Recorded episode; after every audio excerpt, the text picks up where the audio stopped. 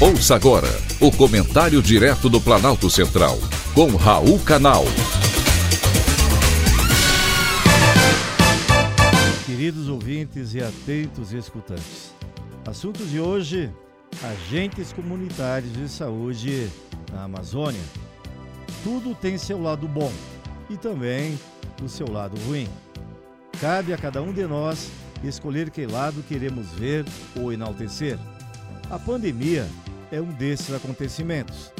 O lado bom desse momento em que o mundo vive foi acompanhar a dedicação de alguns profissionais que não mediram esforços diários para dar conforto, ajuda e muita atenção a quem necessita.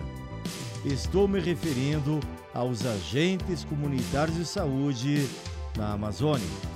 Ao lado de médicos, enfermeiros e técnicos de enfermagem, esses trabalhadores são parte integrante das equipes multiprofissionais nos serviços de atenção básica do SUS, Sistema Único de Saúde.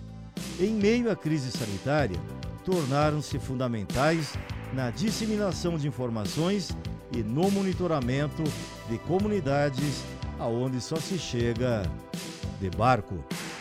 Eles são tão importantes para a comunidade amazônica que até existe o Dia Nacional do Agente Comunitário de Saúde, instituído pela Lei Federal 11.585 de 2007 e comemorado no dia 4 de outubro. A data também tem sido anualmente lembrada pela categoria para cobrar melhores condições.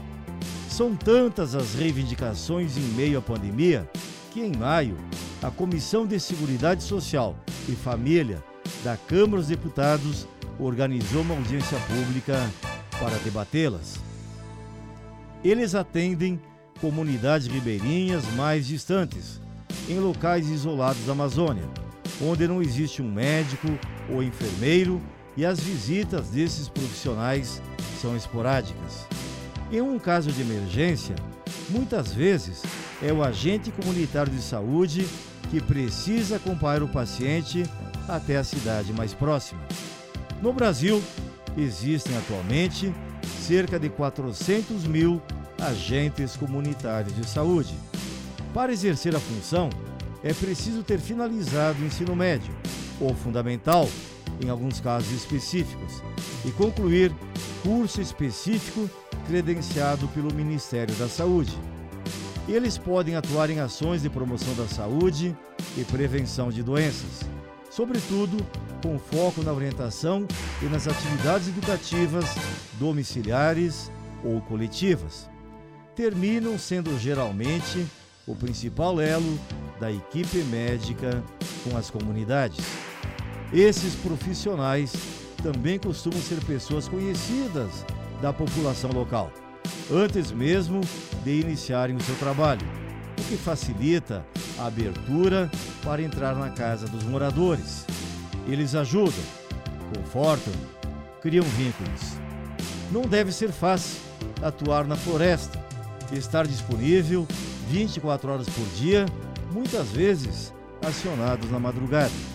No dia a dia, dão dicas de higiene e alimentação, recomendam a prática de atividade física, verificam os cartões de vacina, dão instruções sobre a importância do pré-natal, entre outras recomendações essenciais para a vida dos ribeirinhos.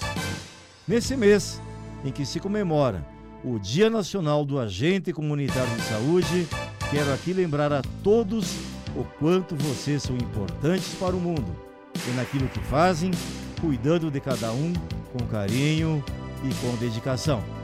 Meu carinho e agradecimento por tudo que fazem. Somos únicos. Vocês também. Foi um privilégio ter conversado com você.